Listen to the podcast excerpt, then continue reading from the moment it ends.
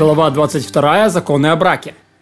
Муж предшествует любому другому человеку в наследовании своей жены. С каких пор он получает право ее наследовать? Как только она выйдет из-под власти отца.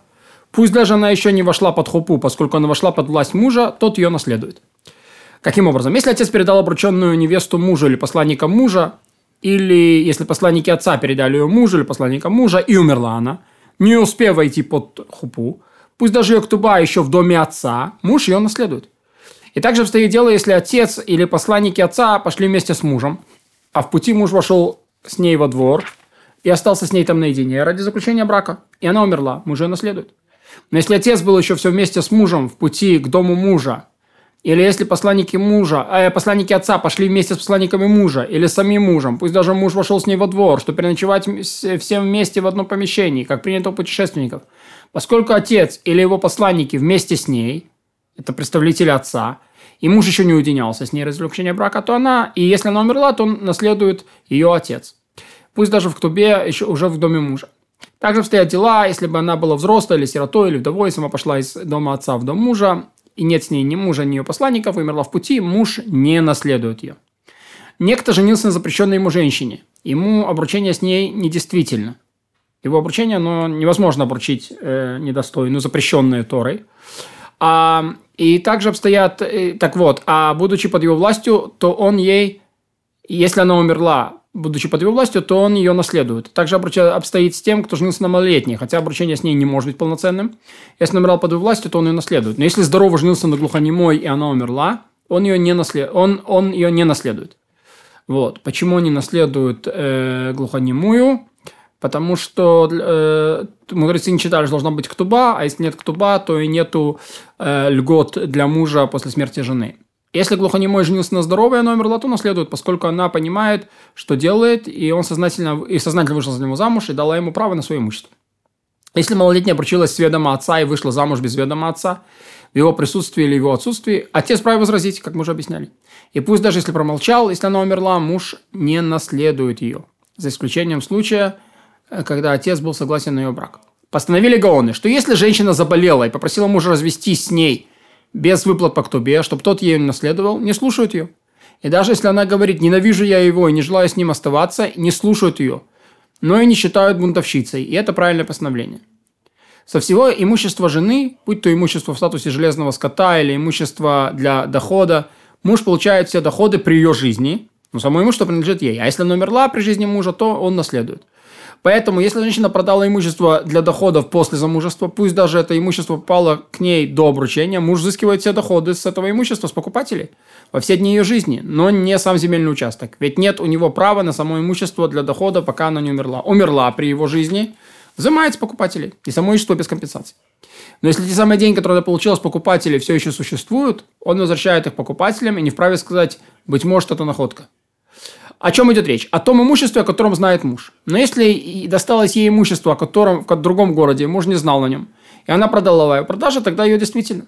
И также дело с обрученной, которая продала до свадьбы, продажа действительно. Ведь нет ни у мужа никаких прав на имущество обрученное с ним, пока не войдет в ее, ведет ее в свой дом. Женщина до свадьбы подарила все свое имущество другому, далекому или близкому, пусть даже если она разведется или овладеет, или овдовеет, дар будет отменен, как э, мы объяснили в законах о дарах. Муж не получает доходов, если она, а если она умерла, не наследует ее, потому что подарила она раньше, чем вышла замуж.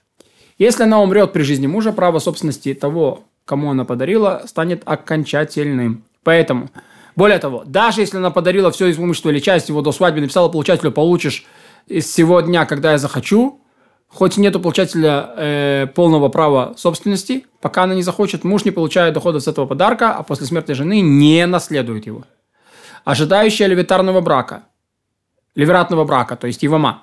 Вправе продавать и дарить имущество, которое досталось ей во время ожидания левератного брака, и брат мужа не получает дохода даже с имущества осталось железного скота, которое она принесла, приданное покойному брату, пока не ведет ее в свой дом.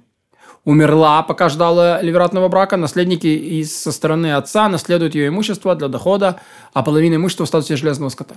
И половина имущества. А наследники мужа наследуют ее к тубу, половину имущества в железного скота, и наследники мужа обязаны ее похоронить. Ктубу, ожидающие ливератного брака, обеспечивают все имущество покойного мужа. Поэтому брат не вправе продать имущество покойного брата ни до, ни после ливератного брака. А если продал или подарил или поделил с братьями имущество покойного, путь, путь, путь то до или после вероятного брака, ничего не сделал, поскольку это все имущество порабощено под залогом для выплаты э, ктубы его вдове. Э, ввел вдову брата в дом, а брат его оставил плоды, растущие на земле, пусть продаст, то купит на них землю, или вероятный муж будет, будет получать доходы с нее. Если покойный оставил плоды, собранные с земли, а, или если, подобно тому, оставил деньги или движимое имущество, все принадлежит ливератному мужу, то есть его брату. А тот пользуется всем этим, как захочет, и она не вправе ему помешать. Ведь ктуба взыскивается из движимого имущества лишь по постановлению гаонов. А эти постановления можно запретить ему имущество брата или обременить его, и эти, его этим обязательным лишить его права распоряжаться этим имуществом.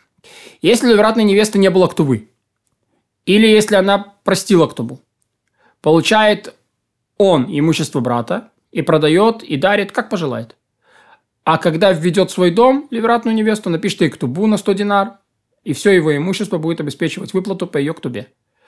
Так происходит с тем женщинами, у которой есть ктуба. Если жена продала или подарила имущество в статусе железного скота или посторонним, ничего не сделала. И также э, муж, который продал землю из имущества жены, будь то имущество в статусе железного скота или имущество для дохода, ничего не сделал пропал, продал движимое имущество в статусе железного скота, хоть, то есть, на он Барзель, не имеет на это права, но если продал, продажа его действительно. Продали не свое имущество для доходов, да, э, так называемый Никсей Милок, приобрел покупатель сначала у мужа, потом у жены, или сначала у жены, потом у мужа, продажа их действительно. И также дело с э, жена, если продала или подарила имущество для дохода мужу, ее продажа или подарок действительны. И когда дело касается имущества для дохода, она не вправе заявлять, что хотела лишить, лишь сделать мужу приятное – но по поводу другого имущества имеет право это заявить. Каким образом? Если жена продала или подарила мужу что-то из имущества в статусе железного скота, будь это от земли или движимое имущество, или поле, которое он выделил ей для ктубы, или поле, которое он записал ей в ктубе, или поле, которое он выделил ей из своего, не приобрел всего этого муж. Пусть даже оформил сделку женщины. Она вправе передумать, когда захочет, ведь она подарила или продала только лишь ради себя в семье. Поэтому муж не может принести никаких доказательств по поводу имущества своей жены – если только дело не касается имущества для дохода, как мы объясняли. Если имущество в статусе железного скота попало или пропало или украдено, жена простила мужа, он оформил с ней сделку при свидетелях, я полагаю, что она не вправе заявить, будто хотела лишь сделать мужу приятное. Ведь на что это похоже? Это как если бы приобрели у женщины оформление, оформление подтверждения, что муж несет ответственность. То есть она превратила это имущество в имущество для дохода. Ведь муж приводит эти свидетельства не для того, чтобы взять что-либо, не для того, чтобы получить что-то из ее имущества, а лишь для того, чтобы она освободиться от ее требования заплатить. Но если она подарила ему движимое имущество в статусе железного скота, которое существует, она ничего не приобрела, соответственно. Поэтому он вправе заявить, что хотела лишь сделать мужу приятное. Продал муж землю на урожай, ничего не сделал, поскольку постановил, что доходы принадлежат мужу, только чтобы он покрывал за счет этих денег домашние расходы. Поэтому, если продал на урожай, а деньги взял, чтобы вести на них торговлю, его слушают. Были ли у жены, были у жены деньги, если это имущество железного скота, муж вправе использовать деньги для деловых операций. Если это имущество для дохода, принесла она ему в приданное, или получила по наследству, или получила в подарок, или осталось ей движимое имущество, или движимое имущество было ей подарено. Все это следует продать и купить землю, и муж будет получать с нее доход. И также обстоит дело с женщиной, которая нанесли телесный ущерб посторонние. На все деньги, которые ей причитаются, следует купить землю, а доход с нее будет получать муж, как объяснили в законах о телесных ущербах.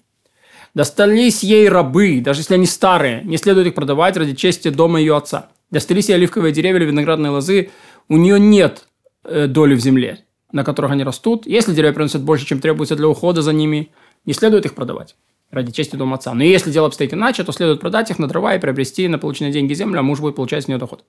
Достались ей плоды, растущие на земле. Они принадлежат мужу. Собранные земли принадлежат ей. Следует продать их, купить землю, а муж будет получать с нее доход. Но если разводится с женой, у жены есть плоды, растущие на земле, они принадлежат ей. Если плоды собраны, то они принадлежат ему. Если рабы относятся к имуществу для дохода или животные относятся к имуществу для дохода, то муж отвечает за их пропитание, все их потребности, они работают на него, и он получает доход. Поэтому ребенок рабыни из имущества для дохода, приплод животного из имущества для дохода принадлежат мужу.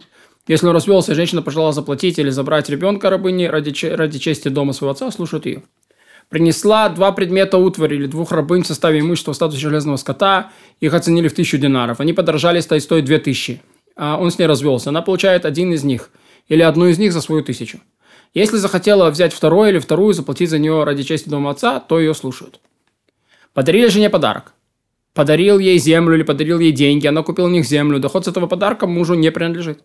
И также обстоят дела, если некто дарит жене подарок с условием, что муж не будет получать с него доход, но всеми доходами будет распоряжаться жена по своему усмотрению, муж не получает доходов с этого подарка. И также обстоит дело, если жена продает ктубу за возможность выгоды, если деньги принадлежат жене, и муж не получает с них доходов. Если приплод животного для дохода был украден, и вор найден, и заплатил двойную стоимость, вторая половина, уплаченная вором, принадлежит жене, поскольку это не доходы, которые установила для мужа мудрецы. Муж нанес жене телесный ущерб. Плата за прямой ущерб, плата за страдания, плата за позор принадлежат ей, а муж не получает с них доходов, как, будто объяснено, как будет объяснено в законах о телесных ущербах. Муж продал землю жене. Если о деньгах, на которые она купила землю, мужу будет, было известно, ее сделка действительная, муж получает доход земли. Если деньги, которые были спрятаны, ее сделка не действительна, поскольку муж вправе заявить, что продал, только чтобы она показала деньги, чтобы, которые спрятала. И эти обнаруженные деньги следует купить землю, а муж будет получать с нее доход. Если обнаружены нужные деньги или движимое имущество, она заявляет, что подаренное ей, муж говорит, что это плата за плоды ее труда и принадлежат ему. Ей доверяют а он вправе заклясть тех, кто говорят неправду, и следует на эти деньги купить землю, и он будет получать с нее доход. Если она заявила, что деньги эти дали ей с условием, что муж не будет иметь на них никаких прав, она будет рассуждаться и по своему усмотрению, то пусть она предоставит доказательства. Ведь предполагается, что муж имеет право на доход с любого имущества жены, пока не докажет обратного. Сказала она, дай, дал ты мне их в подарок, приносит клятву, подтверждая, что муж подарил, и муж не получает доходов.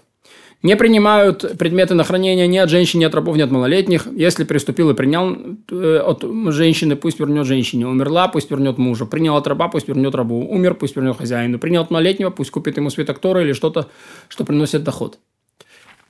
И все, кто смертно сейчас говорят, такая-то вещь принадлежит такому-то, если доверяют им тот, у кого эта вещь, пусть поступит, как они велели, если не доверяет, пусть передаст их наследникам.